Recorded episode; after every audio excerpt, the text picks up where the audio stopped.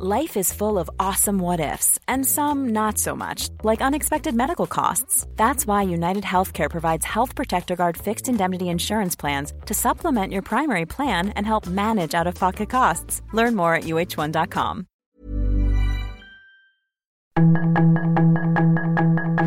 Tarde a tarde, lo que necesitas saber de forma ligera con un tono accesible. Solórzano, el referente informativo.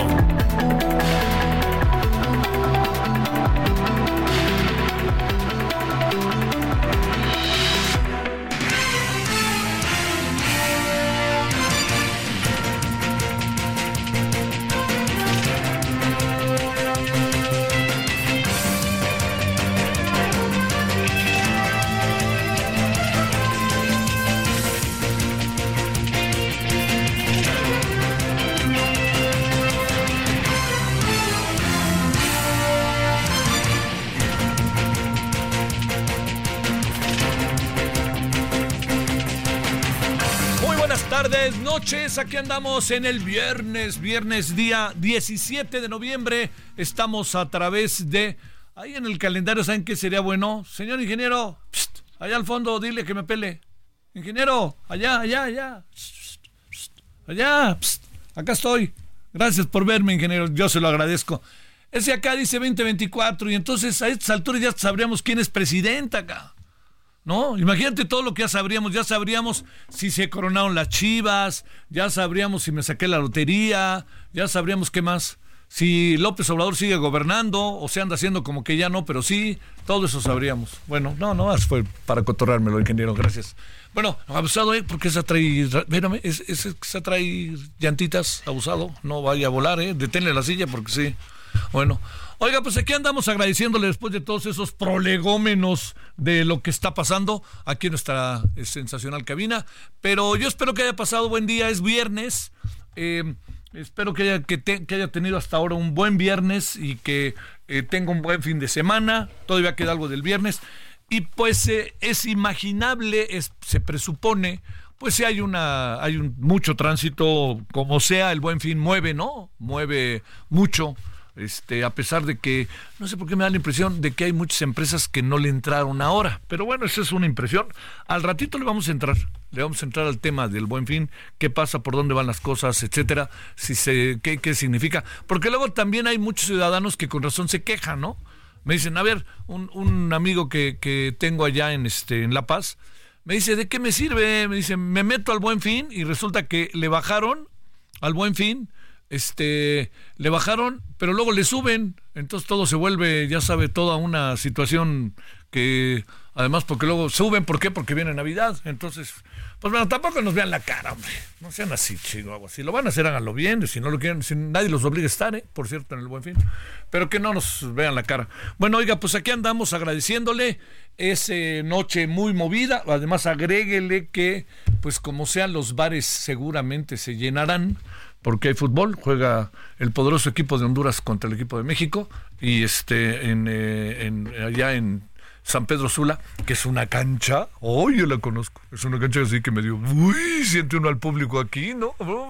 Como decían cuando uno iba a jugar a Zacatepec, dices, ¿vas a jugar con vas a jugar a Zacatepec? Sí, pues, oye, es que la tribuna está re cerca ahí de la cancha, sí. Dice, y además aplauden con machete, entonces mejor para que ni te asomes. Todo eso era un mito maravilloso, que entre otros Don Nacho Treyes creo.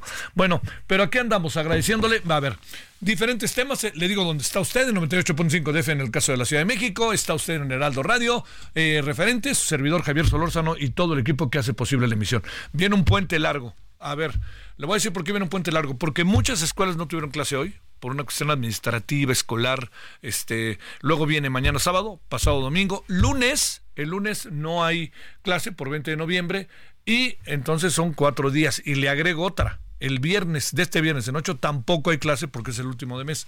Entonces, pues bueno, así estará la vida de este país y agradeciéndole que nos acompañe y que esté con nosotros. Le voy a contar, ¿sabe qué dijo el señor Biden a López Obrador? Le dijo, estuviste tan cautivador con mi esposa que me estaba preocupando que le gustaras más que yo. Bolas, tírate ese trompo a luña. Bueno, ya lo van a decir que ahora es Ligorio nuestro presidente o qué. Este, pero bueno, es una broma claramente establecida. Pues, este, o eso, dijo, o, puso cara de broma, ¿no? Diría yo, el señor, este, eh, el, señor, este, eh, eh, Biden. Bueno, ese es un asunto ahí del holgorio y le cuento, mire, fíjese todas las, las, todas las bandas en las que puede pegar el tema de la el tema de la eh, de la renuncia del ministro Arturo Saldívar. Ya sé que fue hace tiempo, me va a decir, no, pues ya fue hace dos semanas, sí. Bueno, todo eso que le digo, fíjese todas las bandas que puede pegar. Bueno, la primera, renuncia y sale corriendo sin que se le haya aceptado la renuncia, ni que el Senado haya dado el visto bueno, que apenas lo dio ayer, por cierto, con mayoría de Morena, pero así, ¿no? causa grave y se fue. La causa grave yo creo que fue salir corriendo hacia donde estaba Claudia Sheinbaum, porque no iban ni 10 minutos cuando el ministro había renunciado y ya estaba en la oficina de Claudia Sheinbaum, que lo recibió con los brazos abiertos. Bueno, esa es una parte, pero el asunto es lo que provoca, lo que provoca. Todos, de alguna u otra manera, medio sabemos que la Corte merece una, una sacudida al tiempo que una serie de cambios. Todos lo sabemos. La clave es como suele suceder con esto, cómo, lo hacemos, cómo se hace en una sociedad como la nuestra. Una forma es este, pues, atacarla, ¿no? atacarla y no, en el sentido de en el sentido de atacarla, irse encima de ella, ¿no? Y intimidarla, que es lo que hace el presidente. Otra es pues tener una discusión amplia, ¿no? Que yo entiendo que la democracia a veces no les gusta. me he dado cuenta que la democracia es muy usada en este sexenio, pero no les gusta, no les gusta debatir, discutir, o si dicen que debaten y discuten, no le cambian una coma nada.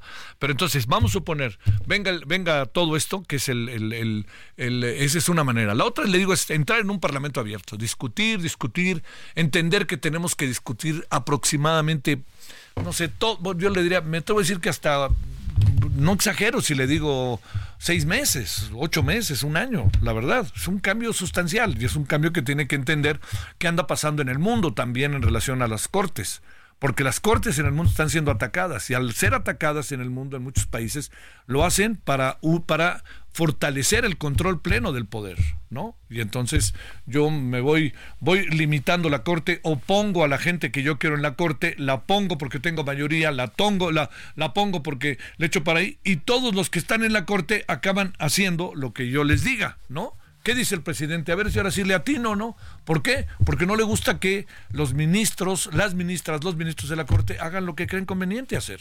Eso no, no, no, no, o sea, yo siempre he pensado que en la vida si uno eh, lleva a cabo un proceso en donde uno, este, pues recomienda a alguien o propone a alguien laboralmente, en fin, de muchas maneras, lo que uno acaba pensando es, yo lo propongo, yo lo hago, pero pues no me la deben a mí se la deben al trabajo que hacen y uno lo propone porque a uno le gusta el trabajo que se hace, ¿no? Esas personas. Bueno, pues eso es lo que tenemos eh, que ha tenido la otra parte. ¿Cuál es la otra parte? La otra parte significa algo tan sencillo y complicado como esto. El presidente va a proponer una, ya propuso una terna, la terna es cerquitita de él, las tres personas son realmente cercanas a la 4T, diría yo, al gobierno actual, mejor digamos gobierno actual, yo sigo sin entender muy bien eso de 4T. Y fíjese, hoy entrevistaron a alguien a quien yo, admiro en verdad, ¿no? Que es la ministra Olga Sánchez Cordero. Entonces le preguntan a la ministra Olga Sánchez Cordero, oiga, ¿qué piensa de que no sé? Es que en otro tiempo eran del PRI y militaban en el PRI. Sí, querida exministra, querida senadora, así es, pero pues los pusimos para que hicieran las cosas diferentes, ¿no? Entonces no me digan que porque los de antes lo hacían, nosotros lo hacemos, porque entonces no son diferentes a los de antes. Entonces ahí, créame, es verdaderamente un auténtico jeroglífico el que tenemos, ¿no? Uno no alcanza a entender en qué estamos metidos en todo esto. Bueno, esto lo planteo porque además el presidente, este es el proceso, ¿eh? fíjese, nombra una terna, la terna es rechazada. Nombra una segunda terna, la terna es rechazada. Y el presidente tiene la atribución de entonces, ¿no les gustó esto? Ahora sí, no les gustan, si no les gustan estos principios, tengo otros, como diría Groucho Marx, y entonces lo que va a pasar es tan sencillo como a la tercera, el presidente tiene la atribución de nombrarla. No, la corte no nombra a la corte, para que me entienda. Tiene la atribución de nombrarla. Entonces, La, la, oposición tiene que pensar bien qué hacer, ¿eh? Tiene que pensar bien qué hacer.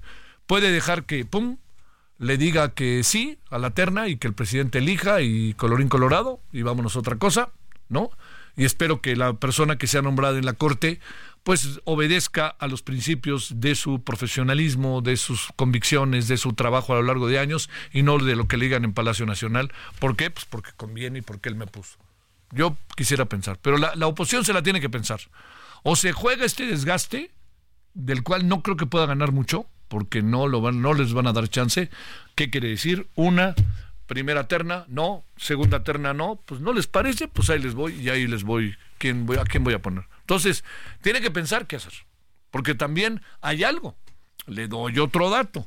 Cuando el presidente esté nombrando a quien será la nueva ministra, porque es mujer, ya está cantado y me parece una gran cosa, cuando la ministra nueva esté en funciones, va a estar empezando a trabajar en el sexenio de un señor que se llama López Obrador.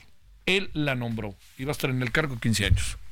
Así que usted dirá, la oposición que anda en un terreno muy conocido, luego en el mundo llamado Babolandia, me pregunto si la oposición está en su radar este tema. Porque además, mientras pase este tema, lo que quieren hacer es meter a la cárcel a una diputada, que porque este, ya la acusó la señora Ernestina, de esto del, ya sabe, el cártel, eh, el, el, cártel de, de los, de, el cártel, ¿cómo se llamaba? El inmobiliario, perdón, le iba a decir residencial, inmobiliario. Entonces, pues usted dirá cómo nos colocamos, cómo nos movemos, cómo nos sentamos y por dónde nos vamos. Pero eso es, así, yo le diría, ¿qué va a venir? No tengo que sacar la, la bolita mágica para decirle qué va a venir. Eso va a venir. O sea, no, no, no, es que uno sea sabio, pues es, son los tiempos. Uno habla con gente que sabe del tema, platica, etcétera. Entonces la oposición que decida, nos echamos dos rondas para que el presidente de la tercera diga, ahí les voy, y si les parece bien y si no también, que además está en la atribución de hacerlo, o se negocia, o qué se hace. Pero también me pregunto, las personas que integran la terna, yo diría, es que antes el PRI, que no sé qué, pues no que eran chingados diferentes pues entonces háganlo diferente y ya que se vea. Pero lo que quiere el presidente es una corte a su servicio, no una corte para que demande la legalidad de una sociedad. Y eso no está bien. Tarde que temprano no lo van a cobrar. Se lo va a cobrar, ya no estemos nosotros, lo va a cobrar la vida política, la vida social, la justicia, las sociedades. Ahí lo voy a decir, ¿eh? Lo, lo va a cobrar el pueblo, ¿sí? Porque el, porque el pueblo, como menciona tanto López Obrador, pues él lo representa, pero no lo, lo, representa porque tuvo una elección en 2018 contundente, pero, pero no, no vive representándolo. Hay muchas cosas. De, hace, de 2018 a la fecha han cambiado muchas cosas, hasta nuestra cabeza, por favor. Bueno, ahí estamos. Ojalá le ganemos al poderoso equipo de Honduras. La verdad que yo sí quiero que le ganen, pero es un estadio dificilísimo. Qué bárbaro. Yo vi una vez un partido de Honduras ahí, dos equipos de Honduras Híjole, caray, la verdad que sí. Se exceden, diría yo. Se exceden. Como el otro día había un faulote que le metieron en, una repetición al Hobbit. ¿Se acuerda del Hobbit? Que ahora juega en el Atlante. Le pusieron un faulote y al otro nomás lo amonestaron. Salió el Hobbit en camilla, estaba fracturado y la comisión disciplinaria dijo, no, no hay ningún elemento para suspender al que le rompió la pata. Hijos de la mañana. Bueno, este, y luego le seguiremos con el tema de las mujeres, de las cuales me he enterado varias cosas. A ver si el lunes o martes le entramos muy a detalle y traemos por acá o invitamos por ahí a dos, tres extraordinarias mujeres que juegan fútbol y que han estado metidas en el fútbol. De 19 con 14 en hora del centro, vámonos al resumen y estamos aquí de vuelta para echarnos a andar del todo. La información de último momento en el referente informativo. El presidente Andrés Manuel López Obrador se reunió con su homólogo estadounidense Joe Biden en el marco del Foro de Cooperación Económica de Asia-Pacífico que se lleva a cabo en San Francisco, California. Los temas principales fueron el tráfico de fentanilo y la migración. El doctor Leonardo Lomelí Vanegas rindió protesta como nuevo titular de rectoría de la Universidad Nacional Autónoma de México para el periodo 2023-2027 y aseguró que la defensa de la autonomía será una prioridad durante su gestión. La Consejería Jurídica de la Presidencia de la República promovió un recurso ante la Suprema Corte de Justicia de la Nación para impedir que el ministro Javier Lainez Potisek sea el encargado de resolver la impugnación de senadores de oposición contra la extinción de 13 fideicomisos del Poder Judicial de la Federación. La Consejería Jurídica interpuso ante el máximo tribunal del país un impedimento en el que manifiesta que Lainez Potisek se excuse para conocer la acción de inconstitucionalidad que tramitaron los senadores opositores, luego de que la Cámara de Diputados aprobara la desaparición de los fideicomisos. Tres hombres fueron detenidos como presuntos responsables del homicidio del fotoperiodista Ismael Villagómez Tapia, quien fue asesinado ayer en Ciudad Juárez, Chihuahua. Ovidio Guzmán, hijo de Joaquín El Chapo Guzmán, compareció este día ante la jueza Sharon Johnson Coleman del Distrito Norte de Illinois, Chicago. La defensa legal del narcotraficante pidió más tiempo para analizar las pruebas, que incluyen documentos, videos y audios. Al iniciar operaciones hoy, 17 de noviembre, el dólar se vendía hasta en 18.50 pesos en ventanilla en bancos, en tanto el tipo de cambio interbancario se ubica en 17.21 unidades por dólar, con una pérdida de 0.04% frente al precio de referencia de ayer. Pedro Sánchez prometió este día su cargo de presidente del gobierno de España ante el rey Felipe VI en el Palacio de la Zarzuela, después de ser investido ayer en el Congreso de los Diputados con una mayoría de 179 votos a favor, entre ellos los de los partidos independentistas catalanes. De esta manera, el líder del Partido Socialista Obrero Español acata la Constitución ante el monarca para ejercer su cargo al frente del nuevo gobierno de coalición entre los socialistas y Sumar, cuya composición dará a conocer en los próximos días. El brazo armado de Hamas, las brigadas Al-Qassam, rechazó este día las acusaciones israelíes de que el grupo mantuvo rehenes en hospitales de Gaza. Aseguró que transfirieron un número de ellos para que recibieran tratamiento debido a la gravedad de sus condiciones de salud y anunció la muerte de otro cautivo. Sus comentarios y opiniones son muy importantes. Escribe a Javier Solórzano en el WhatsApp 5574 501326. Bueno,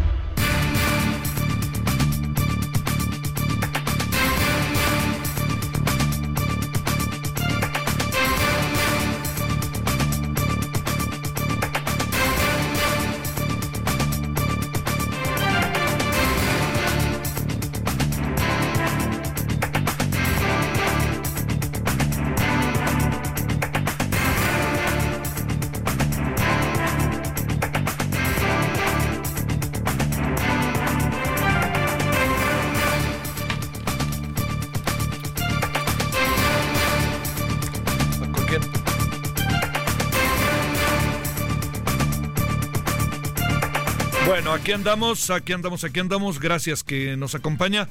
Una visita, bueno, una, una reunión, la de APEC, una reunión muy importante con, con encuentros bilaterales, que eso le abre eh, muchas posibilidades a las relaciones. Es decir, se sientan, se ven cara a cara y con un presidente al que no le gusta viajar y que nomás ve a Biden y ve a, a, Trudeau, pues ver al presidente chino está padrísimo. Eso, ¿no? A ver qué puede pasar. Y la misma reunión de APEC, ¿sale? Bueno, doctor Jesús Gallegos Olvera, analista en política internacional, relaciones internacionales de América del Norte y seguridad nacional. ¿Cómo estás, Jesús? Gracias por tu participación. Buenas tardes, doctor. ¿Qué tal, Javier? Buenas tardes a ti y a todo el auditorio. ¿Cuáles serían esas primeras miradas de lo sucedido el día de hoy allá en San Francisco, California? Bueno, considero que lo primero que estamos observando es la continuidad de esto que podríamos llamar el reencuentro México-Estados Unidos en la administración Biden y la administración López Obrador. Un reencuentro que está marcado por la agenda político-electoral en la cual ambos mandatarios establecen una serie de posicionamientos respondiendo a las condiciones internas en cada uno de sus países, en donde definitivamente hay temas que conjuntamente deben ser atendidos. El tema de la seguridad, la migración, el comercio, entre otros muchos. Ahora te pregunto, este, eh, esto de APEC a México, ¿qué le da? ¿Qué le ofrece? ¿Qué alternativas? Más allá de este afer tan singular del presidente de México con la presidenta de Bolivia, de Perú. Bueno, eh, yo no lo observo como un encuentro que le permita a México una diversificación o ampliación de, sus relaciones con cada uno de los países que allá eh, fueron representados por sus mandatarios. Me parece que se concentra de nada cuenta la atención en la relación con Estados Unidos en principio y en un segundo momento, a manera de un contrapeso, con China y particularmente en el encuentro que se tuvo con Xi Jinping al día de ayer. Para APEC, para México representa una región que si bien es importante en términos de la política exterior y del desarrollo de una agenda comercial y económica, no es la agenda dominante la que está determinando en este caso la participación de México a partir de la presencia del presidente López Obrador en este foro, sino más bien considero el encuentro que desde septiembre pasado y que desde enero de este 2023 fue considerado importante dentro de la relación bilateral. Eh, el, eh, doctor, el, el tema, eh, digamos, entiendo la importancia por el TEMEC, pero no, pero con Canadá, ¿qué, qué se puede, este, qué se puede decir de la reunión con Canadá? Bueno, con Canadá podemos pensar y establecer a partir de estas condiciones que nos ofrece en noviembre de 2023 una continuidad de lo que yo llamaría un posicionamiento neutral frente a las demandas que se requieren en términos políticos, económicos, inclusive de seguridad en otras latitudes. Me parece que con Canadá México está alejándose de la posible eh, condición de contrapeso que se tiene frente a Estados Unidos y esto definitivamente se da por la personalidad que ha presentado el presidente López Obrador frente al primer ministro Trudeau. Quiero señalar en este sentido que Canadá sin duda también tiene otro tipo de prioridades, específicamente las que marca su agenda de política exterior con Europa y particularmente con eh, Francia, Inglaterra, o las que en su momento ha representado de manera regional con Estados Unidos. Considero que para, para Canadá, México en este momento es un socio que no deja de ser importante, pero que ya no tiene la relevancia que en otro momento tuvimos con la administración del presidente Peña Nieto. Sí, oye, este, se ha hablado mucho del encuentro con China y de que quiere colocar el presidente Jinping a la, según la información que se ha dado a conocer, eh, doctor, que quiere colocar en un, en un, en otro nivel, que entiendo que es un alto nivel la relación. ¿Qué, qué, podemos entender de eso? Este, tomando en cuenta también que nuestro vecino es Estados Unidos, muchas de estas cosas. Bueno, es un riesgo sin duda que debe ser calculado evaluado y ponderado bajo ciertos eh, parámetros de lo que ha significado China en América Latina y en el mundo en los últimos años. China ha sido ya eh, el referente para ser considerado el primer socio comercial de varios de los países de América Latina. Para México representa el tercero. Es un país cuya economía ha mostrado un ímpetu que todos conocemos a través de la presencia de sus productos y que en el caso de México el mercado automotriz es un ejemplo de esto. Y no obstante ello, también hay que considerar que China ha buscado diversificar su presencia en otras áreas del centro del país que hemos identificado ya bastante estratégicas, el corredor interoceánico del Istmo de Tehuantepec, la parte del eh, sureste mexicano, y en este sentido me parece que China está apuntalando una presencia que desde el sur mexicano y hacia el norte comienza a tener mayor incidencia y preocupación para los Estados Unidos. México, y me parece que aquí la administración del presidente López Obrador tiene que ser muy cuidadosa, deberá entender que para Estados Unidos la presencia china no es algo positivo, es algo que se ve como un riesgo, es un antagonista que definitivamente genera preocupación en muchas voces políticas en el Congreso estadounidense, en eh, el establishment estadounidense. Oye, doctor, ¿o se evitó o no se habló de la guerra de Medio Oriente, no? No, definitivamente se evitó, se evitó y aquí vale la pena mencionarlo, las condiciones de participación de cada uno de los eh, diferentes eh, presidentes, primeros ministros, representantes de gobierno de las 19 naciones que estuvieron en esta reunión en San Francisco, tenían una agenda muy particular, determinada en este caso por las coincidencias o en un momento divergencias frente a China, Estados Unidos principalmente, y no deja de ser importante resaltar lo que acabas de mencionar, Javier. El conflicto en Medio Oriente, la situación que hemos observado desde hace más de año y medio en Ucrania, al margen de otros conflictos en África y en el sureste asiático, están latentes y ante una agenda comercial pareciera que la razón de mercado se impone sobre la razón de Estado. Sí, eso. Oye, eh, nos alejamos a querer o no de América Latina. Este, y luego tomando en cuenta que pues el domingo México ha tomado partido a través de diferentes actores políticos de la elección del próximo domingo en Argentina, ¿qué alcanzas a ver ahí? Bueno, yo, observo que frente a América Latina mantenemos un alejamiento práctico, eh, real, eh, identificado eh, con varios países, que se presenta también como una versión que rompe con el mito de la hermandad latinoamericana.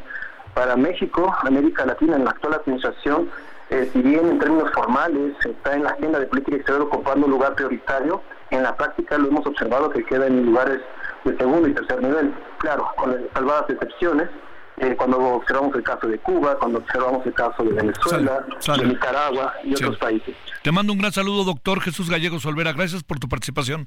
Excelente tarde para ti. Gracias. Referente informativo regresa luego de una pausa.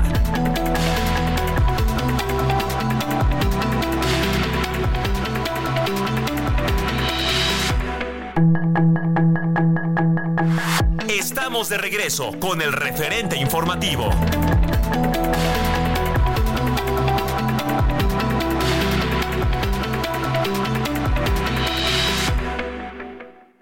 CAT promedio de 31.9% sin IVA, vigencia el 30 de noviembre de 2023. RAM 4000, la única doble cabina del mercado, siempre será la mejor opción para cualquier negocio.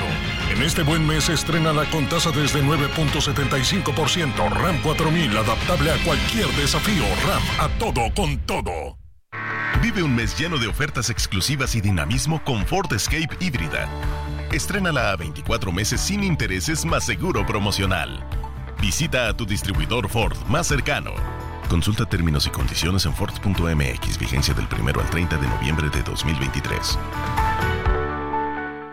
Una vez restablecido la normalidad del suministro eléctrico en Guerrero, la CFE destina más de 3.300 trabajadores a revisar colonia por colonia y casa por casa las instalaciones particulares afectadas con el fin de brindar apoyo a todos aquellos que lo requieran. La CFE ha acompañado al pueblo de Guerrero antes, durante y después del violento impacto del huracán Otis. CFE, somos compromiso, somos entrega. CFE, somos más que energía. Gobierno de México.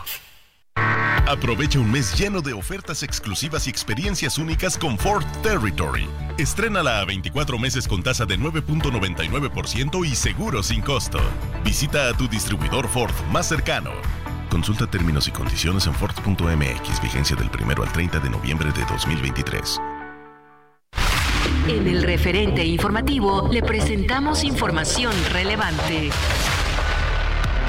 Leonardo Lomelí Vanegas toma protesta como nuevo rector de la UNAM. Detienen a tres personas por asesinato del fotoperiodista Ismael Villagómez en Ciudad Juárez, Chihuahua. Saúl Huerta, exdiputado de Morena, es sentenciado a tres años por abuso sexual de menores. Defensa de Ovidio Guzmán, hijo de Joaquín El Chapo Guzmán, pide más tiempo para analizar pruebas. Se aplicarán vacunas Sputnik V contra COVID-19 en próximas semanas en la Ciudad de México. Peso se fortaleció por posible fin de alza de tasas. Estados Unidos pide a México reforzar su aduana después del acuerdo sobre fentanilo con China. Israel aprueba el envío de dos camiones cisterna diarios con combustible a Gaza. Pedro Sánchez promete su cargo de presidente de España ante el rey Felipe VI. Sus comentarios y opiniones son muy importantes. Escribe a Javier Solórzano en el WhatsApp 5574 50 13 26.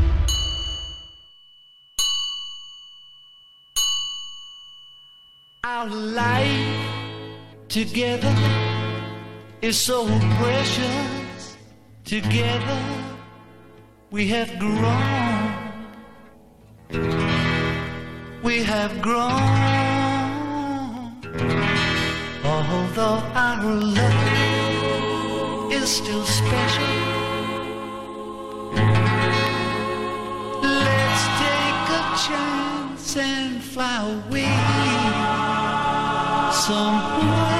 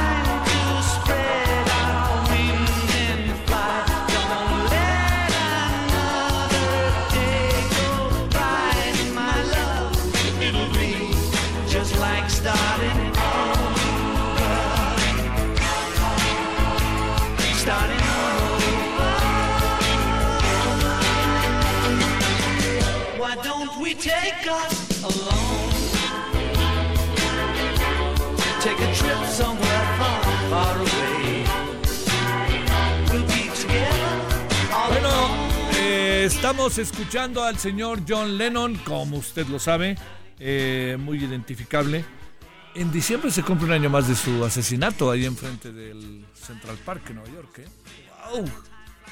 Eso sí fue fuertísimo, qué bárbaro, ¿no? O sea, ¡pum! ¿no? Llegar y vámonos, ¿no? Bueno, a ver, este, y por lo que significó, ¿eh? Y lo que sigue significando. Un hombre que al final le cantaba la paz y resulta que pasó esto que estamos contando, ¿no?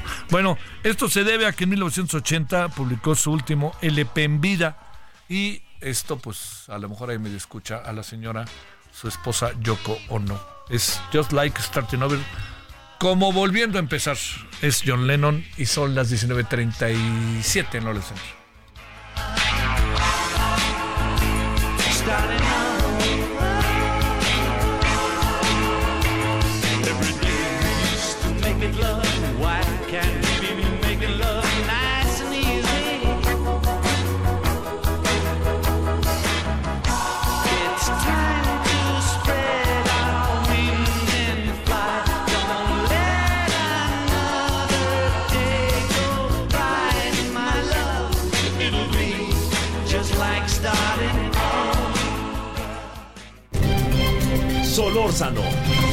El referente informativo.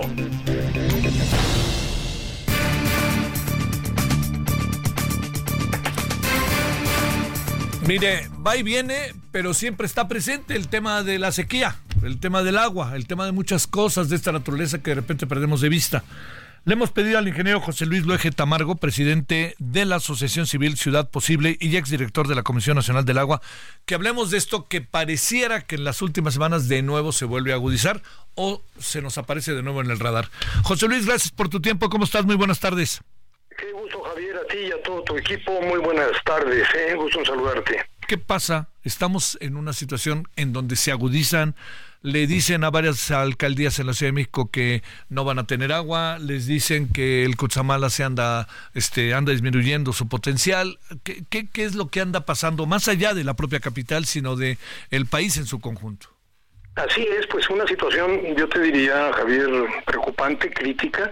Como tú bien lo has reportado y lo sabes, estamos prácticamente en el tercer año seco, con muy pocas lluvias. Es una sequía que se ha prolongado eh, de manera muy fuerte y que a pesar de las últimas lluvias y huracanes, lamentablemente el tema de Otis entró pues con una destrucción tremenda, pero en sí los huracanes son también grandes transportadores de agua.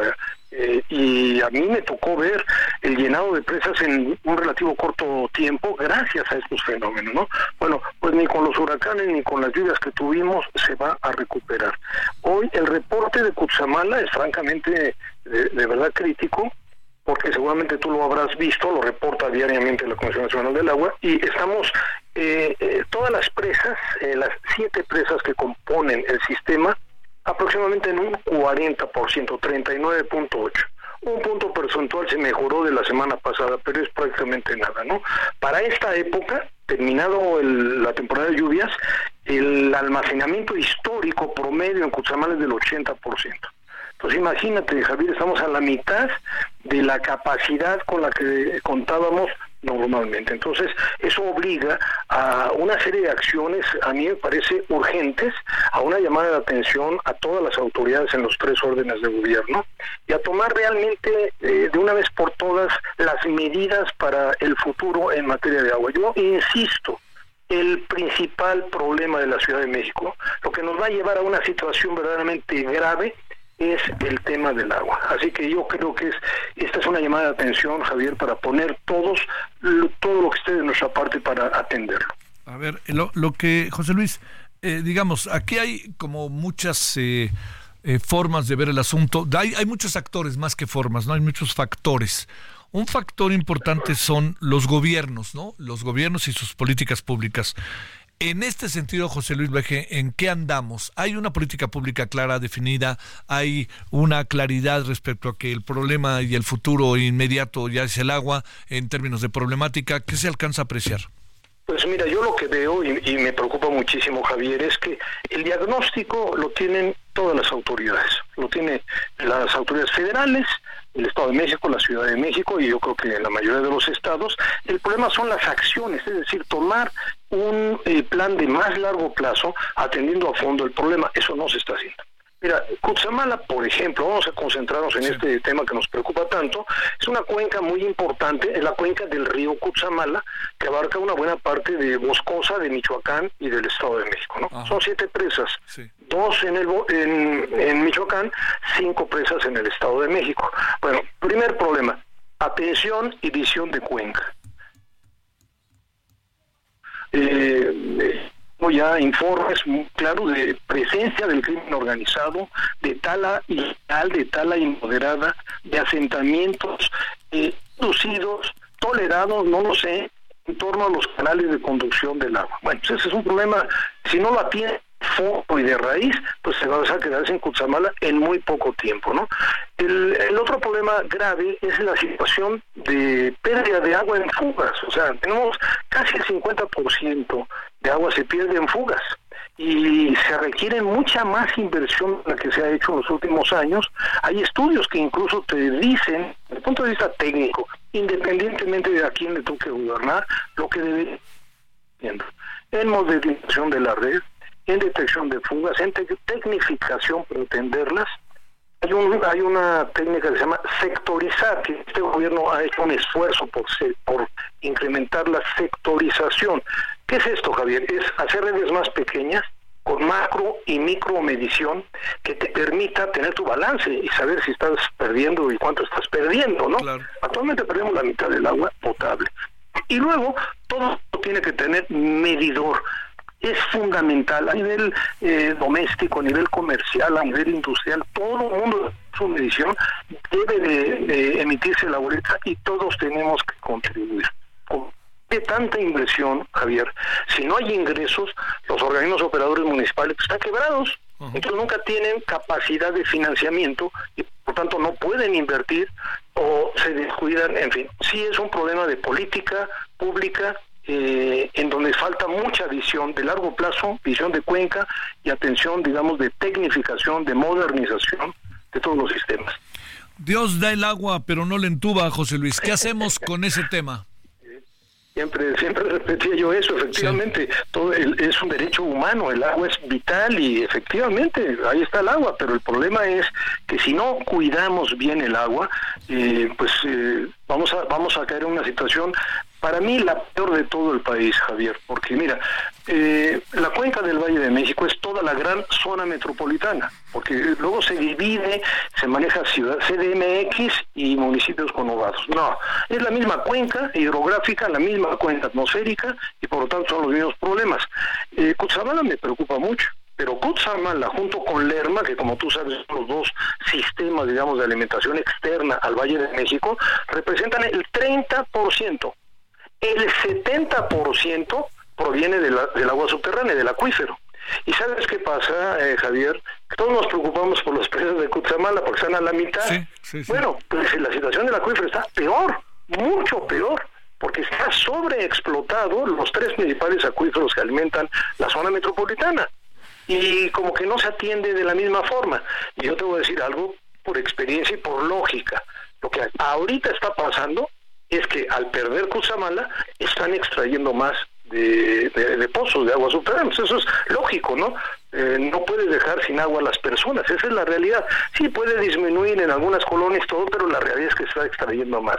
Y el problema del acuífero es mucho más grave, desde mi punto de vista, que el problema de las presas de Cutzamala. Entonces tenemos que atender esto de forma mucho más integral, Javier, con mucha más inversión, mucha mayor participación y mucha conciencia, porque yo insisto en la medición para que tú y yo, tú Javier en tu casa, un servidor, sepamos cuánto estamos consumiendo diariamente, qué está pasando, si tengo una fuga, si tú ves que el medidor sigue corriendo y está todo cerrado, pues tienes una fuga en la red, ¿no? Entonces que nos hagamos conscientes de que no podemos perder el agua, es lo que yo propongo en los foros que se me invita y te agradezco mucho la oportunidad. Este, déjame plantearte eh, un tema. Hablamos de Cochamala como un asunto que tiene que ver con Pues la Ciudad de México, zona conurbada y varios estados circunvecinos. Pero la, bueno, pero la otra cuestión es, ¿el tema de la sequía está cada vez más delicado? ¿O cómo lo ves, José Luis? Sí, desde luego. El, fenómeno de la sequía es ya recurrente. Hay un documento que todo el mundo puede buscar en internet que se llama Monitor de Sequía de América del Norte. Realmente es un instrumento muy, muy, muy valioso porque te da el estatus de la sequía eh, diaria, bueno, el reporte es quincenal de, de Canadá, Estados Unidos y México, pero tú lo puedes llevar hasta, hasta nivel municipio. Es decir, yo te puedo decir en este momento cuál es el estado de sequía en cualquier municipio de la, de la República Mexicana metiéndome al, al monitor de sequía de América del Norte. Bueno, ¿qué, ¿Qué nos dice este monitor? No es una predicción, no es un pronóstico del tiempo, es en realidad un reporte de lo que está pasando. Que las sequías, Javier, cada vez son pero más extremas. ¿Qué quiere decir esto? Lo que eh, la Convención del Cambio Climático ha estado repitiendo y repitiendo y que no, no se le hace caso, que los fenómenos hidrometeorológicos cada año son más extremos como consecuencia del cambio climático. Ahí tienes Otis, un huracán que no se esperaba en el Pacífico en esa intensidad. Es verdaderamente impresionante la fuerza de ese huracán donde no se esperaba en, en una categoría 5 y con vientos arriba de 300 kilómetros por hora, ¿no? Y la sequía, es decir, aquí está el ejemplo, lo vivimos en México justo en esta temporada, esa, digamos, esos extremos tanto de sequía como de huracanes. Frente a esto, efectivamente la- la- las Naciones Unidas y la Convención Marco de Cambio Climático, acuérdate que es primero es la mitigación, hay que reducir emisiones. Lo segundo es la adaptación, hay que adaptarnos para, para eh, prevenir eh, menores daños frente a estos fenómenos. Pero ahora estamos en lo que se llama el decenio de la restauración, Javier. Es decir, ya no basta con bajarle a las emisiones, ya no basta con adaptarnos, no. Ahora tenemos que hacer un gran esfuerzo para recuperar. Ahora, ¿qué tenemos que recuperar en materia de agua? El bosque. Si perdemos el bosque, Javier, perdemos todo, eh, perdemos el agua, ¿no? Entonces es muy importante este binomio bosque-agua, grabárnoslo desde los niños en la escuela para que la gente sepa la importancia que tiene el bosque en el cuidado del agua. Oye, a ver, déjame hacerte una pregunta que a lo mejor es medio ociosa, pero ¿todo el agua que cayó en Acapulco se sirvió de algo o no? No, no, no. No, fíjate que el problema precisamente es eh, eh, el, el pésimo ordenamiento ecológico del territorio. Eh, recordarás que hay una ley del ordenamiento ecológico del territorio, que es una ley de- que, que emite la Semarnat, el, programa de ordenamiento ecológico del territorio. Bueno, somos el país más des- desordenado, Javier. Es decir, no se respetan la- los asentamientos en función a los usos del suelo y por lo tanto cuando viene un, programa, un problema de esta naturaleza, un fenómeno tan fuerte, los daños son mucho más extremos. Ahí te va.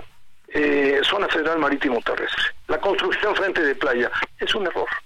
En realidad debería de haber malecones muy amplios, con avenidas muy amplias, y luego los asentamientos. Aquí lo hacemos al revés. Aquí queremos sacar los pies y tenerlos en la playa. Pues estamos mal. Así no es el, cuidado, digamos, la protección de los litorales, ¿no? Eh, es un problema eh, gravísimo. Zona federal de ríos, arroyos y barrancas. Ve tú lo que está pasando en todas esas colonias en Acapulco, en medio de barrancas, eh, zonas de muy alto riesgo, ¿no? Y este y, y finalmente zonas inundables. Eh, hay asentamientos en las ampliaciones de lo, que es la laguna de Tres Palos y la laguna de Coyuca, pues evidentemente no hay manera de, de lograr esa protección. Ahora, yo conozco, porque me tocó a mí, eh, fíjate, 10 años después, Javier, eh, siendo yo director de la Conagua, me tocó la recuperación de todas las plantas de tratamiento y la, la más importante, que se perdieron en Paulina 10 años antes. O sea, cuesta mucho la restauración. ¿no? Bueno, te voy a decir una cosa. Después de Paulina se volvieron a hacer en los mismos sitios los asentamientos que ya estaban marcados en el Atlas de Riesgo Municipal. O sea, ¿cómo puede ser que si sufrimos ese daño se vuelvan a hacer los asentamientos en el mismo sitio? Bueno, caray, aquí sí ya francamente hay que hacer algo mucho más radical, ¿no? Y por último, yo te diría algo eh, en lo que estoy concentrado ahorita con mi equipo de trabajo, captar el agua de lluvia. Todo el mundo quiere captar agua en los techos y eso es muy bueno. Pero te voy a decir un dato que ojalá y se lo grabe la gente. 6.800. que 6.800 millones de metros cúbicos es lo que llueve en el Valle de México, Javier. Y de esos 6.800 millones, prácticamente no aprovechamos nada.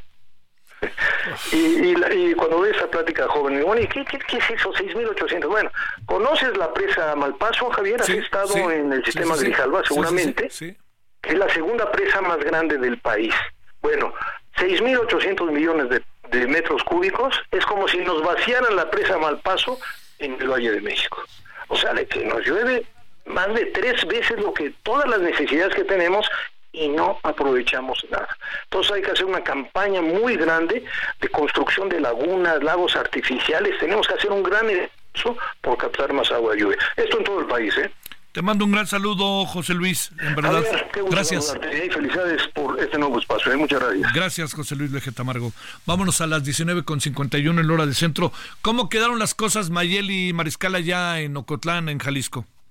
Hola, ¿qué tal? Muy buenas noches. Pues un civil armado abatido, la oficial de la Guardia Nacional que resultó herida está siendo atendida en la zona metropolitana. Su, proto- su pronóstico es grave, de acuerdo con los médicos. Y pues ya el día de hoy se retomaron las actividades en el municipio de Ocotlán y en todos los de esta región de la Ciénega. Y, pues bueno, eh, repito, no hay personas detenidas hasta estos momentos. Ese es el, el último reporte oficial por parte de las autoridades de Jalisco, Javier. Sale, te mando un saludo. Gracias, Mayeli. Muy buenas noches. Bueno, este, eh, hoy en la noche, acá en, eh, como hacemos todas las noches, en, a las 21 horas en la hora del centro, en el referente de la noche televisión, Heraldo Radio, o Canal 8 de Televisión Abierta, traemos eh, eh, varios asuntos. Mire, eh, un tema que traemos es la toma de posesión del nuevo rector, su discurso, lo que dijo, por dónde quiere perfilar a la UNAM. Y yo le diría que la UNAM, como este gran faro de la educación superior en México, que otras universidades toman, tiene su propio rumbo, ¿no? Pero toman muchas veces como referente de qué cosas se pueden hacer, tomando en cuenta que además la UNAM, pues, como usted y yo lo sabemos, es una cosa mayúscula, es una institución verdaderamente este, grande. Esa es, esa es una de las cosas que tenemos. Luego, la otra cuestión que tenemos es, eh, vamos a seguir, por supuesto, con el tema Acapulco, también al ratito le vamos a dar. Viene otro fin de semana y este, este era un fin de semana largo, muy, muy anhelado por los las y los acapulqueños.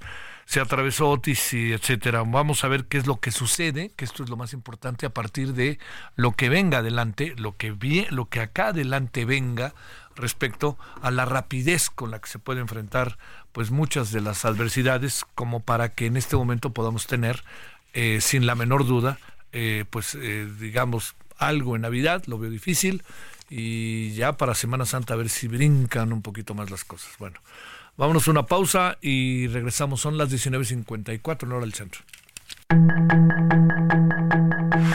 El referente informativo regresa luego de una pausa.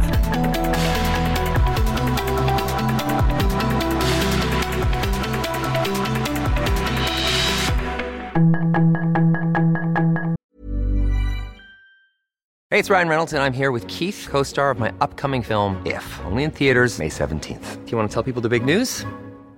All right, I'll do it. Sign up now and you'll get unlimited for $15 a month and six months of Paramount Plus Essential Plan on us. Mintmobile.com slash switch. Upfront payment of $45 equivalent to $15 per month. Unlimited over 40 gigabytes per month. Face lower speeds. Videos at 480p. Active Mint customers by 531.24 get six months of Paramount Plus Essential Plan. Auto renews after six months. Offer ends May 31st, 2024. Separate Paramount Plus registration required. Terms and conditions apply if rated PG. Estamos de regreso con el referente informativo.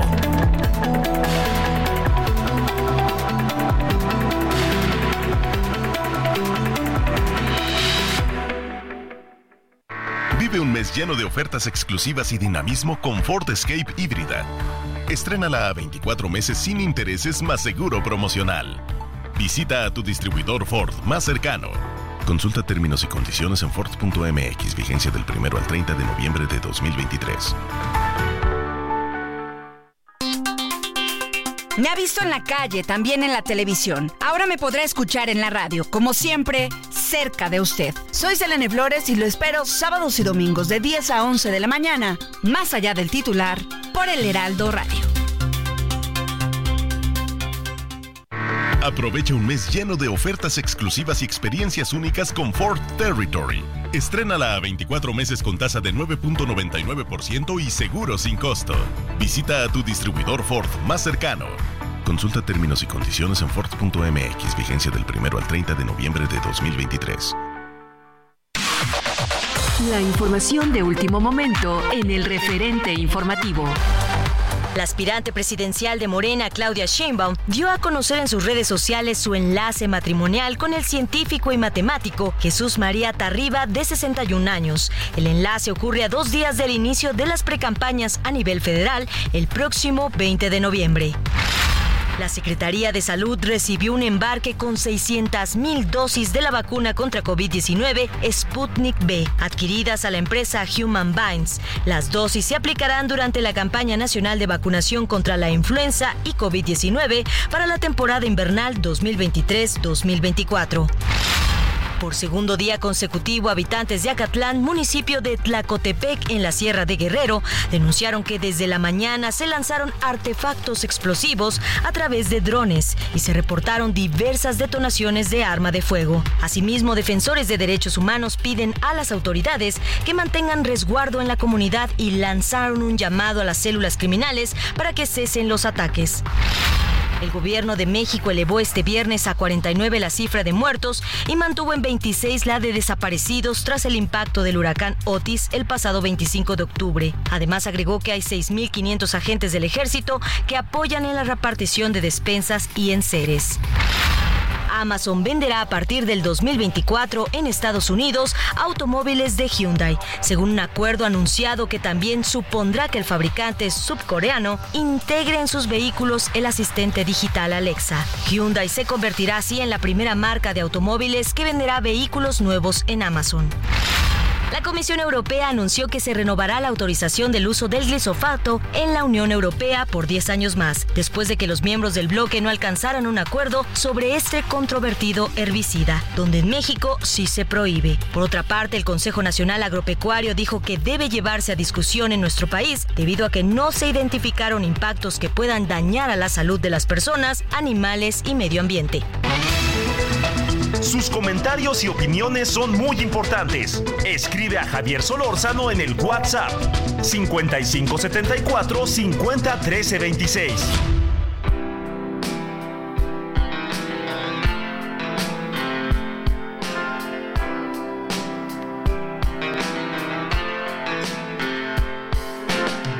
People say I'm crazy.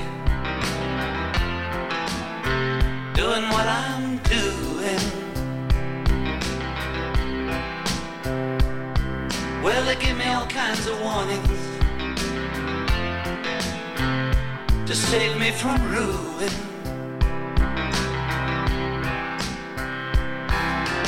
When I say that I'm okay, well, they look at me kind of strange.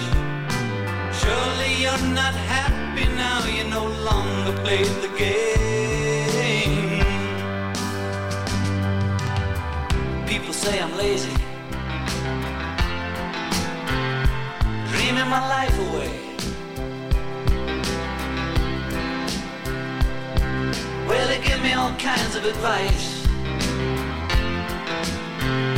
designed to enlighten me.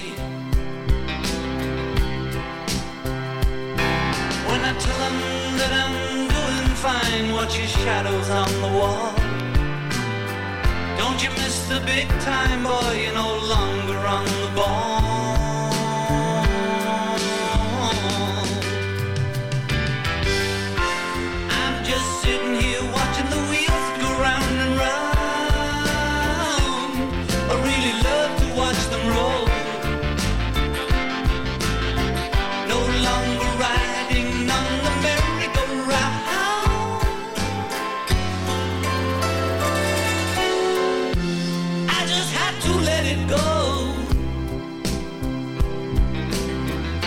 canción, preciosa canción de John Lennon, Watching the Wheels. Eh, estamos escuchando entonces a John Lennon. Este fue en estas fechas, bueno, este fue su último LP que lo hizo en 1980 y fue el último que hizo y lo hizo ya con la señora Yoko Ono.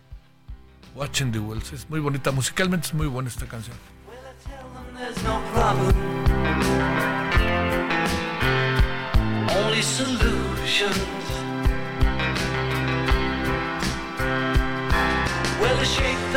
Their and they look at me as if I've lost my mind. I tell them there's no hurry, I'm just sitting here doing time.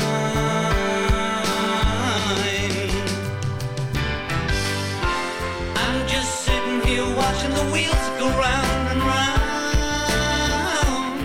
I really love to watch them roll. Solórzano, el referente informativo.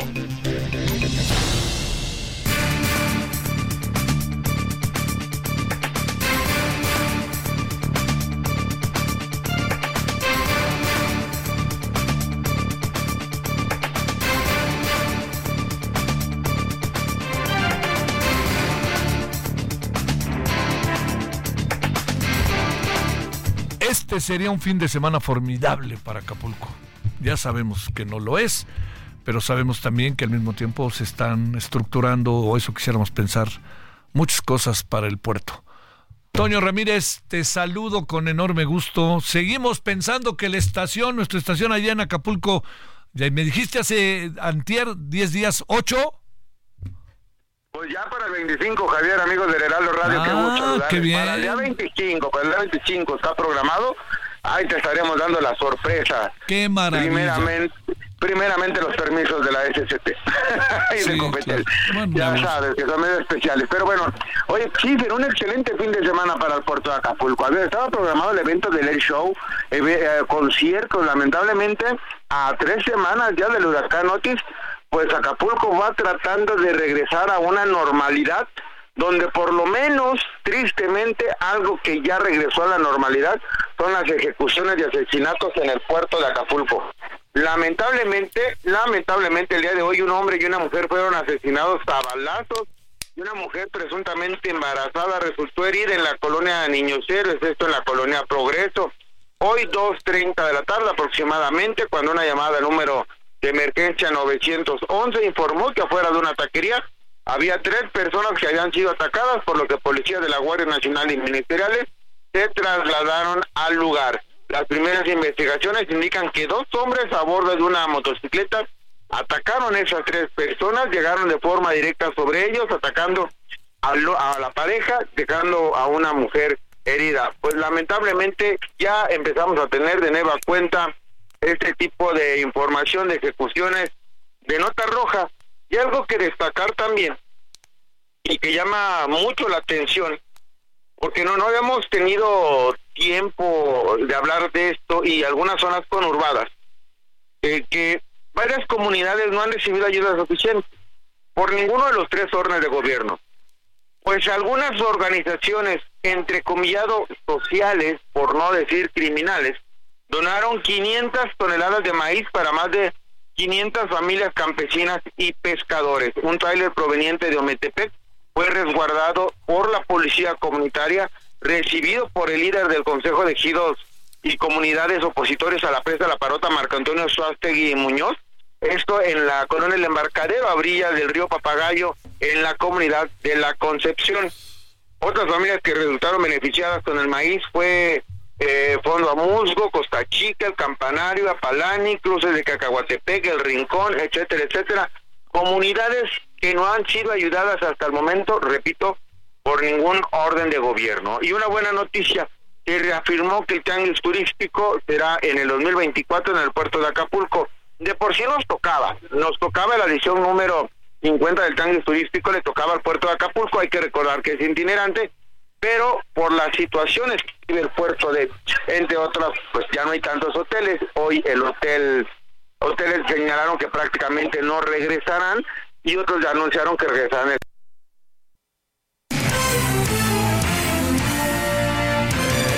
bueno, oigas, salimos del aire, le, ofre- eh, le ofrezco una disculpa, salimos del aire. Toño, salimos del aire para que veas este, que no solo por allá se cuecen habas. Este, te quiero, a ver, te quedaste con que la buena noticia es que sí hay tianguis de Acapulco, que les tocaba, y ahí fue cuando se fue la señal. Es correcto, hay tanguis turístico para el 2024 aquí en el puerto de Acapulco con expectativa, claro, de la ocupación hotelera que se tenga, hay que recordar para el, son para el mes de junio, julio, y bueno, eh, lamentablemente algunos hoteles ya no van a regresar. Ayer platicábamos que trabajadores del Hotel El Cano pues hacían un plantón porque los habían despedido a todos. Hoy ya los directivos del Hotel El Cano mencionaron que cerrarán de forma definitiva y lamentablemente se espera el anuncio de un par de hoteles más que tomen esta decisión. Lado positivo, algunos otros hoteles como el Ritz, el Autotel Ritz, el Banyan Tree, eh, están señalando que van a abrir sus puertas. El que más se va a tardar puede ser por ahí de dos años, como mencionaba, el Hotel Dreams, entre otros. Esas son las noticias hasta el momento en el puerto de Acapulco, donde esperábamos un fin de semana de reactivación económica muy importante, pues lamentablemente de a poquito, de a poquito se va reactivando la economía, ya hay centros comerciales, ya hay bancos funcionando, ya hay gasolinerías, electricidad en un 70% del puerto, agua en un 40%, internet en un 25% a lo mucho.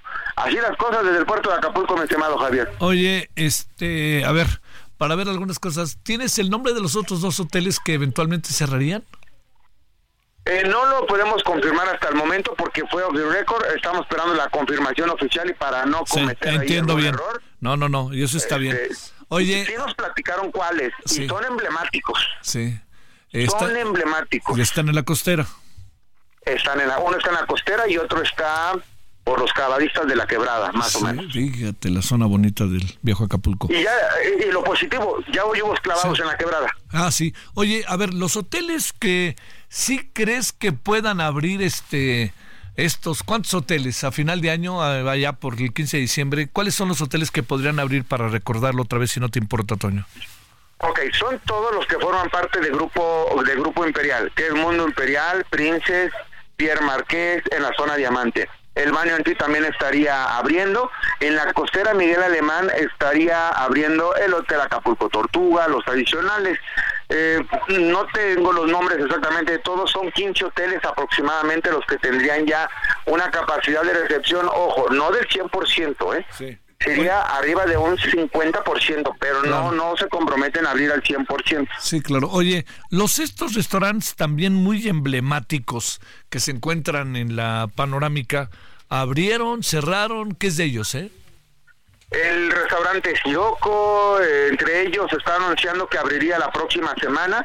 Están cerrados totalmente en este momento, eh, pero sí van a aperturar. No tuvieron ningún eh, problema o afectación mayor que mobiliario, afortunadamente, y sí van a abrir sin ningún problema.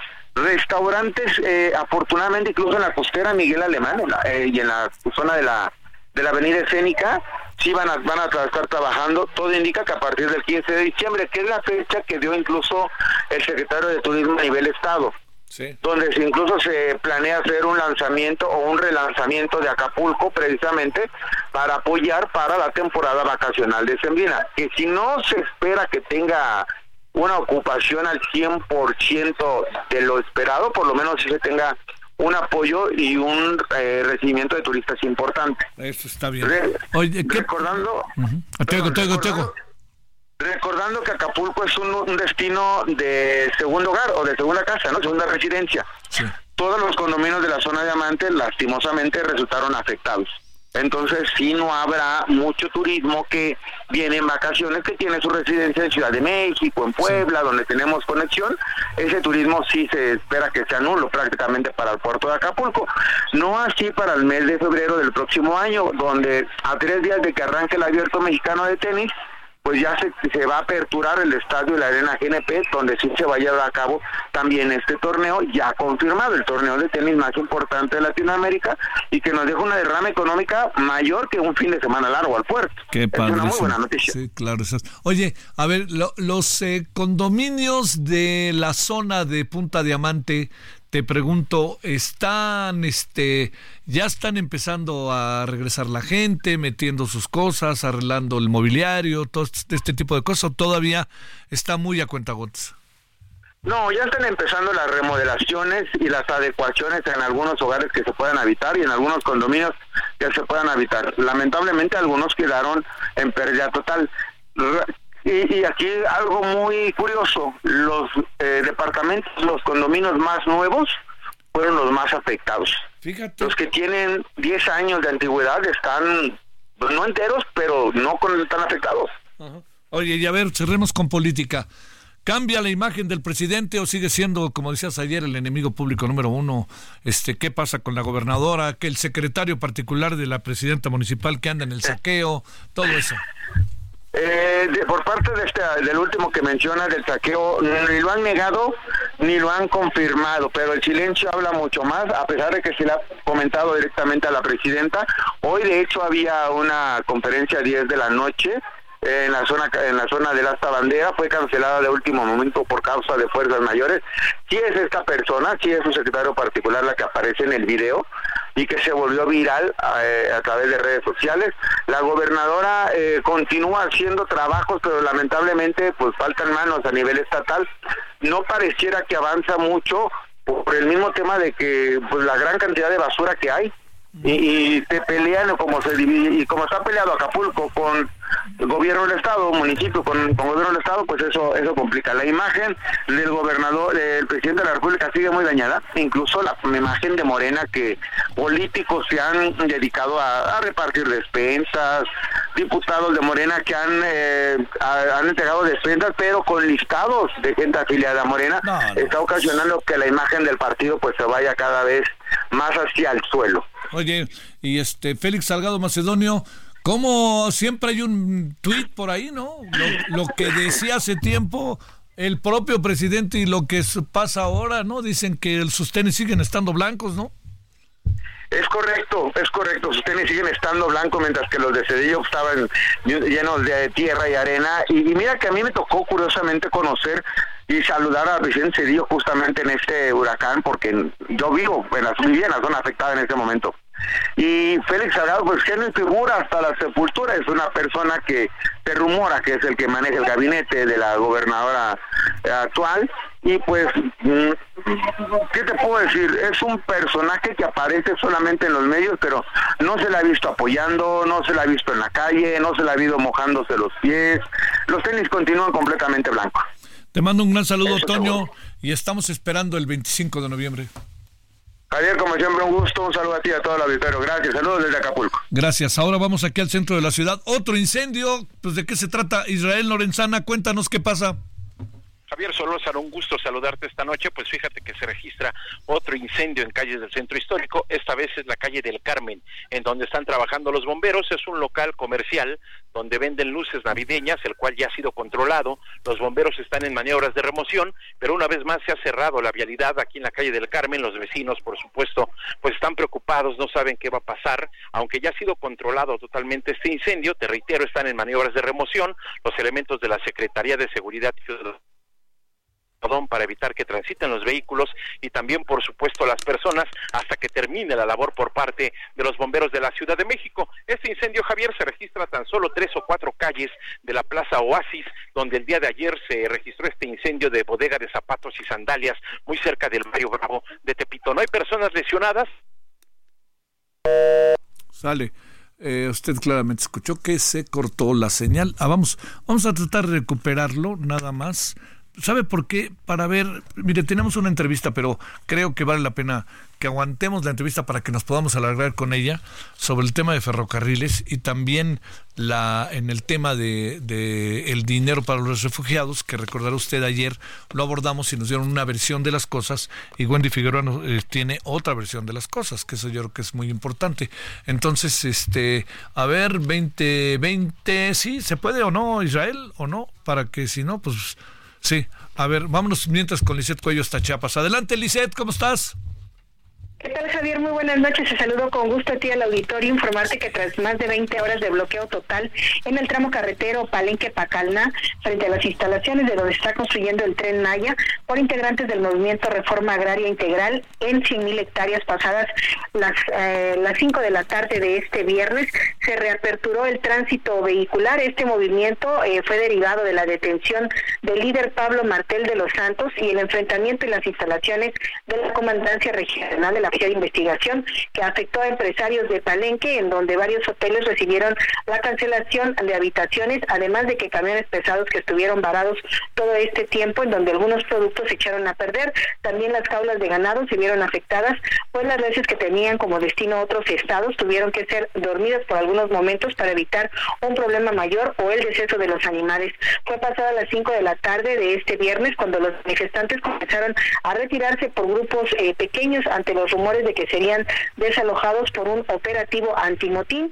Así también los manifestantes se retiraron sin dar a conocer si hubo acuerdo alguno con las autoridades sobre la liberación de su líder Pablo Martel, detenido por la Fiscalía General del Estado la mañana del pasado jueves en el centro de la ciudad de Palenque. Aunque un grupo pequeño de integrantes de esta asociación se puso a cobrar también a varios vehículos cuotas de hasta 100 pesos para dejarlos pasar, no es necesaria la intervención de estas corporaciones de seguridad que minutos más tarde montaron rondines preventivos en toda la ciudad para liberar el paso eh, importante aquí en el estado de Chiapas porque pues Palenque colinda con eh, Campeche y el estado de Tabasco. Este sería el reporte, Javier. Muchas gracias, buenas tardes. Gracias. Muy buenas noches. Regresamos con Israel Lorenzana. Adelante, Israel.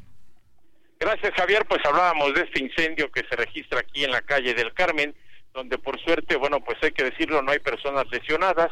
Están trabajando los bomberos. Fue un local comercial donde se venden luces navideñas y en estos momentos, bueno, pues ya los bomberos están en maniobras de remoción a tan solo tres o cuatro calles de la Plaza Oasis, donde el día de ayer, bueno, pues registró otro incendio aparatoso y fuerte de una bodega de zapatos y sandalias. En este caso, aquí en la calle del Carmen, no hay personas lesionadas, ha sido totalmente controlado y bueno, pues los vecinos están a la expectativa de lo que les digan las autoridades para poder regresar a sus domicilios. Pues Javier Solórzano, la información que te tengo. Y este, ¿tenemos claro el, el, el motivo o no? Pues hasta este momento las autoridades no lo han dado a conocer, solo sabemos que se trata de un local comercial donde pues se vendían luces navideñas, así que esperaremos a ver qué dicen las autoridades en relación a lo que generó este incendio, Javier. Pero muy lejos del de ayer, ¿verdad? Tres o cuatro calles, Javier. Oye, hasta y- solo tres o cuatro calles de la Plaza Oasis. Oye, y muy, eh, muy lejos del tamaño del de ayer también, ¿no? Sí, por supuesto. Qué Sí, bueno. por supuesto, este fue controlado en aproximadamente 20, 30 minutos. El de ayer duró horas para lograr controlarlo, fue hasta las 2.30 de la mañana, cuando las autoridades señalaron que ya estaba totalmente controlado y el incendio de ayer pues empezó a las 4 de la tarde, Javier. Te mando un saludo, gracias. Muy buenas noches. Bueno, vamos a una pausa. Eh, por si le interesa el México, Honduras va 0-0, pero resulta que Ochoa salió lesionado este, por una salida fuerte ahí con un hondureño y pidió su cambio. Así que ya está otro portero, el señor Malagón, que creo que también es del América, ¿no? ¿No? No, no, no, no, no me enfrenté a futboleros. Los futboleros son los de televisión. Bueno, pausa.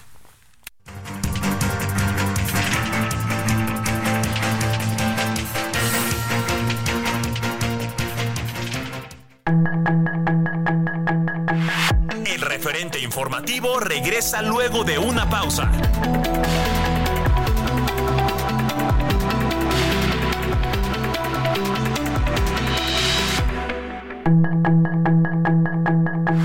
Estamos de regreso con el referente informativo.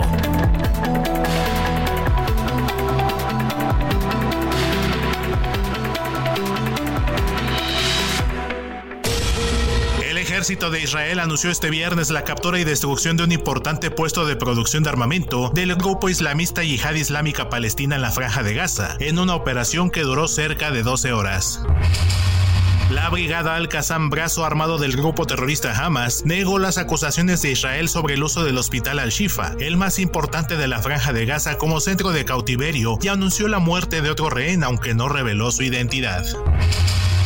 La policía de Nuevo Hampshire en Estados Unidos informó que este viernes se registró un tiroteo en el Hospital Estatal de Concord, lo que ha causado un importante número de víctimas, aunque hasta el momento no ha revelado la cifra, y señaló que el atacante también perdió la vida.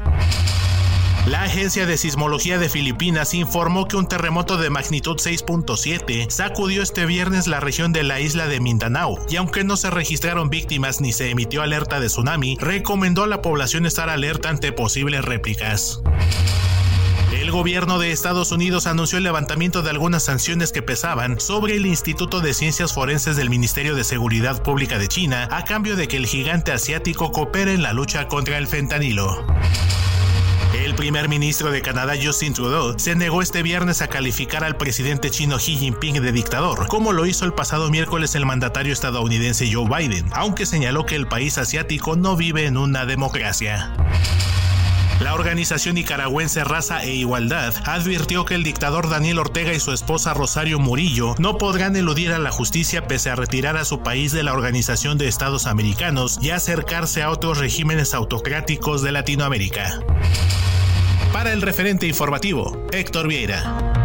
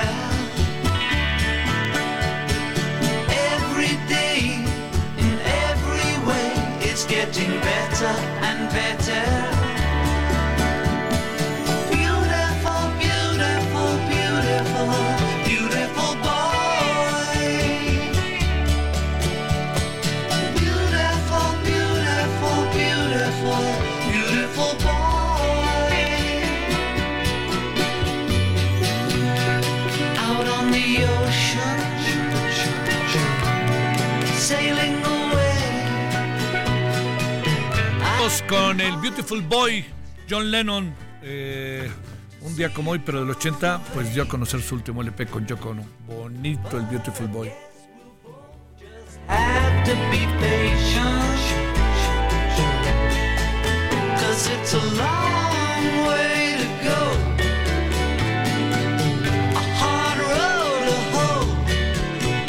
It's a long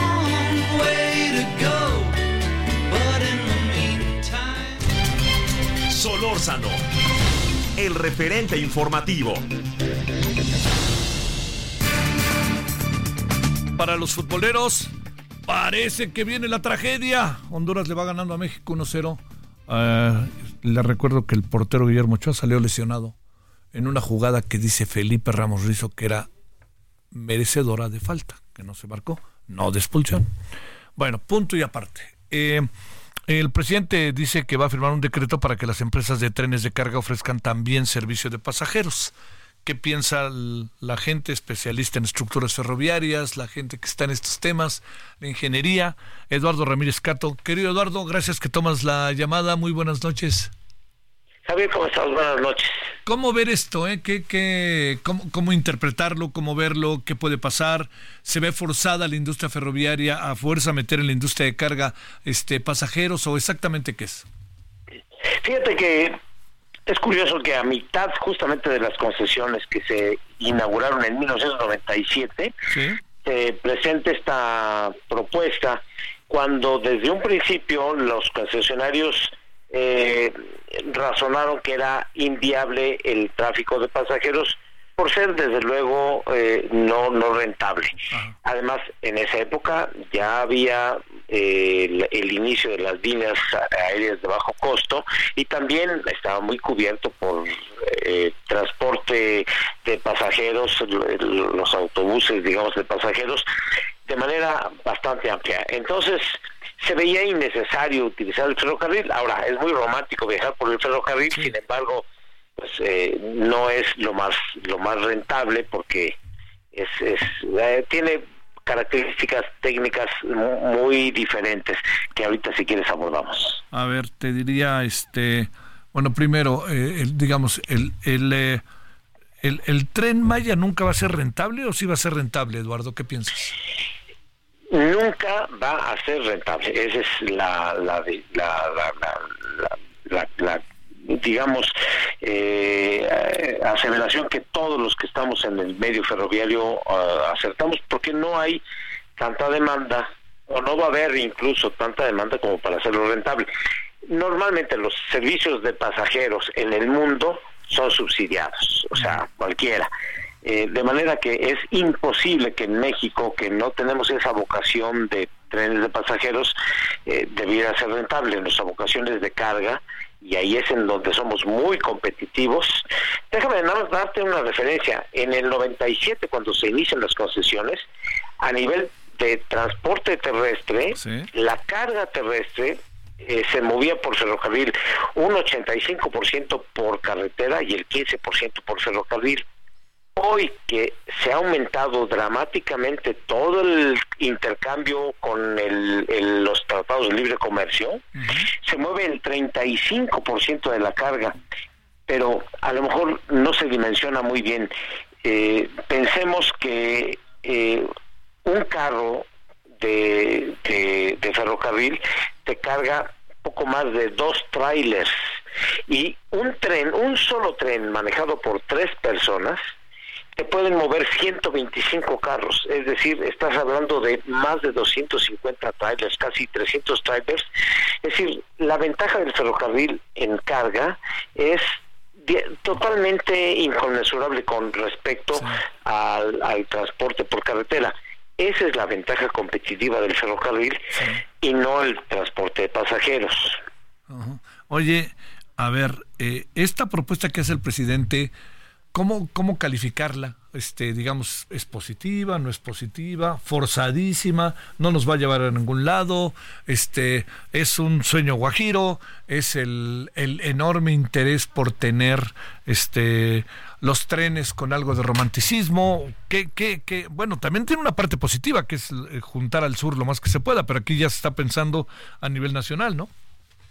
Claro, yo creo que en el en el contexto de lo que estamos viendo hoy con el tren Maya, el tren del Istmo y los trenes, digamos, ahí alrededor igual del tren eh, eh, entre Toluca y México, eh, creo que la propuesta va un poco más por el lado de querer pasar la historia semejante a Porfirio Díaz, el que creó los ferrocarriles o relanzó los ferrocarriles para pasajeros, cuando en realidad el servicio de pasajeros no es rentable, no es necesario. Eh, hoy hay sistemas de transporte mucho más eficientes. Eh, digamos, mover en, en, un, en un tren, en, en un vagón de ferrocarril a personas, te permite mover a 60 personas sentadas cómodamente. Un avión te mueve a 200 personas. El costo de un avión, no sé, México, Monterrey, México, Chihuahua, está del orden de los mil pesos o mil quinientos pesos. En tren, eh, realmente lo que saldría es dos mil quinientos, tres mil pesos. ¿Dónde está lo rentable? Es decir, es mucho más caro. Además, hoy por hoy, la vocación de los ferrocarriles, después de 25 años de concesión, es la carga. Entonces, ¿Cómo hacer compatible? Eh, eh, imagine, imaginémonos una pendiente, digamos, como la que tenemos de San Luis Potosí a Tampico, en donde puedes bajar tú quizá a unos 80 kilómetros por hora, pero de subida no puedes desarrollar la misma velocidad. Entonces, ahí hay una incompatibilidad en el ferrocarril porque es una sola vía, no es una carretera en donde tú puedes, digamos, eh, regular eh, con la, el peralte de las curvas cómo, cómo circulas. Entonces, vas a dañar la infraestructura si, si vas a, a, velocidades diferentes como son las de la carga con respecto a los pasajeros, a menos que te resignes a que los pasajeros viajen a 40 por hora en promedio en todas las líneas, que es para lo que están hechas las vías hoy de carga, pero a 40 kilómetros por hora es muy eficiente el ferrocarril en carga hoy comparado con el tráfico por carretera porque mueves grandes volúmenes. Hay, un este tema digamos que puede ser de repente medio complicado. Es muy eh, ventajoso mover grandes volúmenes por ferrocarril y no pequeños volúmenes de pasajeros por ferrocarril. Eso hay que dejárselo a los, al, al autotransporte o bien a los aviones en líneas económicas. Oye, eh, para cerrar, el presidente dice que tomará medidas, ¿no? Este, que les da de aquí a marzo, por ahí así, ¿no? Este, eh, entonces, digamos, ¿qué puede pasar? Eh, los han eh, los han consultado, han hablado con ustedes. A ver, este, no sé por qué me da la impresión de que vamos directo a un, ahora sí que un choque de trenes. Sí, tienen hasta el 15 de enero para definir. Yo creo que lo que van a hacer las eh, empresas concesionarias, que básicamente son Canadian Pacific, Kansas City, que antes era eh, TFM y, y, después Kansas City Southern, que ahora se transformó en Canadian Pacific eh, Kansas City, y Ferromex, y que además posee también Ferrosur y el ferrocarril Terminal Valle Rico, que es una conjunción de todas las compañías privadas más una, un 25% de la participación del gobierno, van a, decidir en el sentido de ir pateando un poco el bote de enero hasta hasta junio en que se termine digamos la administración y no se llegue a nada no creo que vayan a poder hacer grandes cosas y seguramente argumentarán los concesionarios algunos ajustes que tendrán que hacer construir este, estaciones que ya quedaron obsoletas ya no hay dónde paren los trenes porque quedaron totalmente fuera de la concesión. Entonces hay que hacer muchísimo trabajo para poder dar un servicio de pasajeros y esto lo argumentarán en el Inter que termina la administración y esto va a pasar sin mayor pena ni gloria. ¿Eso crees? ¿Ese es tu pronóstico? Ese es mi pronóstico y no no creo que vayan a aceptar los concesionarios. Es decir, de entrada el, el, transportar pasajeros. Es más, eh, eh cuando se, se, dieron las concesiones en el 97, ya estaba activa la línea, eh, la doble vía México-Querétaro electrificada. Se dio marcha atrás, se quitó todo el cable de, electricidad, se quitaron todos los postes, se desmanteló toda la electrificación. Era inviable eh, operar un tren eléctrico que fue planeado por alguien que se imaginó que podíamos ser como en Europa y, no es la vocación de México. Y ahora ya no existe esa infraestructura. Entonces este la vocación verdadera de los ferrocarriles en todo fíjate desde Guatemala nosotros podemos llevar carga hasta Alaska por la misma vía, con las mismas condiciones, y de estar en 97 en condiciones las vías de México muy paupérrimas, hoy con, con la privatización o con la concesión se han puesto a, estándares internacionales que lo mismo son unas vías en México que en Estados Unidos que en Canadá, por lo cual hay una gran transparencia y por eso se ha aumentado mucho el flujo. La intención es que aumente del 35% la carga terrestre por ferrocarril hasta el 50%, que haya una competencia más, más equivalente.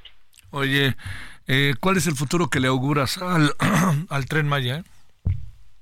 Al tren Maya, mira, va a operar los primeros años y desde el punto de vista técnico van a tener que encontrar una solución para ver qué hacen con él, porque ya existían la mayoría de las vías, 1500, mil kilómetros ya existían de los 1500 que se están construyendo, eh, y no funcionaban para pasajeros y menos para carga. Entonces no era rentable al grado que quien tenía la concesión, que era Genesee Wyoming, optó incluso por pagar la penalidad que le correspondía por abandonar la concesión con tal de ya no seguir perdiendo. Hoy él nos dice que va a funcionar. El único proyecto que yo veo que es muy viable es el tren del Istmo, siempre y cuando las zonas económicas se desarrollen y puedan servir no como competencia al canal de Panamá, que eso es un sueño guajiro de hace más de 40 años, sino que estas zonas económicas permitan que se asienten compañías que puedan producir y puedan sacar sus productos, ya sea a Europa o ya sea al Oriente Lejano, eh, en condiciones mucho más ventajosas que fabricadas en cualquier otro lado. Lo demás este, va a tener que arreglarse de alguna manera para que no se note mucho el, el daño al, al erario, pero no va a funcionar, no va a ser rentable el tren Maya. Este, ¿Qué se va a inaugurar en diciembre? Sobre todo, digamos, hay una parte que inevitablemente, ¿no, Eduardo? Es muy política, ¿no? Más allá de el objetivo que tenga el presidente, muy política de que todo el mundo vea que se acabe, todo el mundo vea lo que yo tengo aquí, todo eso, ¿no? Sí, sí, mira, este, la, la, verdad se ha dicho, yo estoy muy involucrado, digamos, en el tema de, de, de, estos tramos.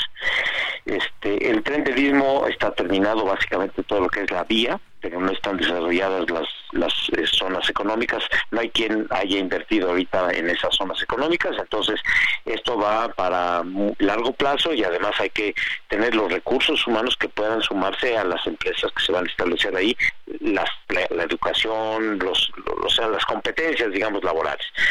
Tren Maya, digamos, de adelante de Coatzacoalcos hacia eh, Mérida, Cancún y luego Escárcega, este, eso eh, eh, no, no, no, no va a funcionar y entonces este va a tener que dejarse en stand-by o, va a moverse al inicio solamente como, como 30 pasajeros, pero los pasajeros internacionales que lleguen no van a darle la rentabilidad a esta inversión y, y, se, y obligadamente va a dejarse de mantener a menos que haya eh, eh, apoyos del gobierno para estar manteniendo una vía que es complicada de mantener en esa zona que es muy complicado también el ambiente, digamos, para, para hacer mantenimiento. A ver, una última pregunta, este Eduardo. Eh, hemos hablado muchas veces con personas que están metidas directamente en todo el proceso que tiene que ver con el respeto a la naturaleza, etcétera. ¿Qué, tanto tenemos ahí este una un problema que se nos va a venir encima tarde que temprano o qué tanto pues el gobierno y el presidente dice que exageran, que son pseudoambientalistas? Mira, yo tengo tengo conocimiento por eh, amigos que están participando justamente en ese tramo, el tramo 5 y el tramo 6 de Cancún hacia Chetumal. Eh, eh, no hay, eh, es decir, si hay un impacto eh, momentáneo, eh, hay, se, se, está haciendo bien las cosas desde el punto de vista estructural, sí se está penetrando, digamos, algunos de los cenotes con pilotes. Los pilotes no le dañan al medio ambiente al momento de que, de que ya están instalados es decir, no contaminan porque están están hechos de tal manera que eh, no, no, no, no, emiten algún alguna contaminación adicional ya después de que de que se instala. Eh, ciertamente entiendo el punto de vista de los ambientalistas. Yo también no no quisiera ver eso. Sin embargo, desde el punto de vista estructural están seguros y se están haciendo bien las cosas.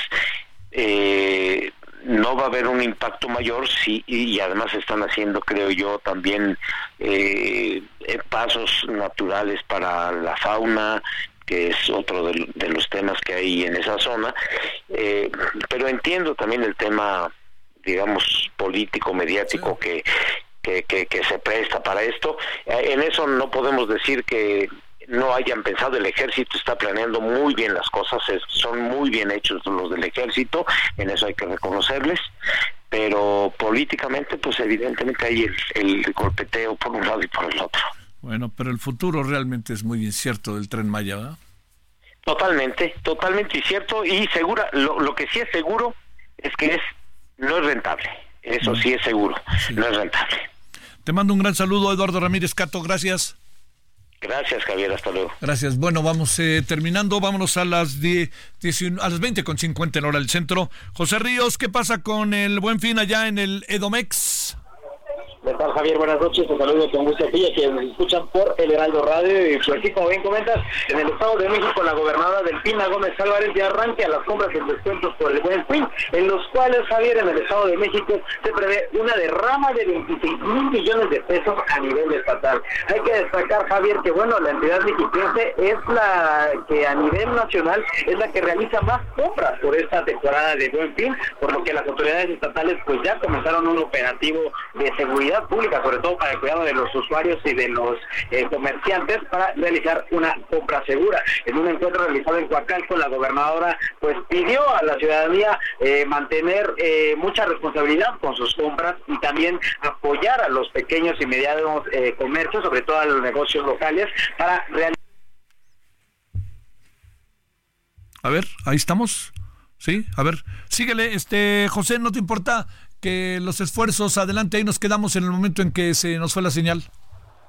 Ah, comentaba que básicamente lo que comentaba la gobernadora es apoyar a los pequeños y medianos empresarios, así como a los negocios locales y tradicionales del Estado de México, eh, sobre todo en esta temporada, el cual te comentaba, pues es quizás ya la más importante en materia de negocios y compras comerciales eh, después de la Navidad e incluso del Día de las Madres, Javier. Así que básicamente, pues exhortar a la ciudadanía a realizar compras responsables y pues asegurar la, el cuidado de sus compras en este fin de semana largo. Te mando un gran saludo, muchas gracias José. Seguimos pendientes, buenas noches. Bueno, oiga, vámonos, eh, estamos aquí en eh, ocho minutitos, estaremos aquí juntito a través de Heraldo Radio.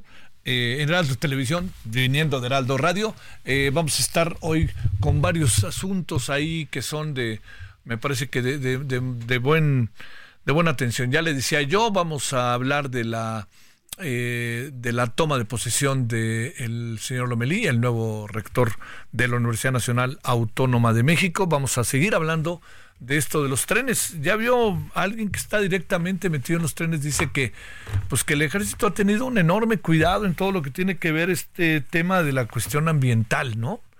Yo no sé ahí, pero yo he visto cosas, las ahora sí que las he visto ahí in situ y pues la explicación que yo recibo y veo realmente sí me parece que es este sumamente me atrevo a decir sin exagerar este muy cuestionable muy muy cuestionable. Pero bueno pero ya sabíamos que el tren Maya no va a ser este rentable. El presidente lo quiere como una forma que me parece que hay un lado que es altamente positivo y ese lado altamente positivo es que el presidente lo quiere el tren Maya para algo que es fundamental integrar al sur de México a todo eh, a todo el país en términos de su desarrollo eh, económico, político, social, eh, sobre todo este último, ¿no? Lo social, que todos estemos integrados.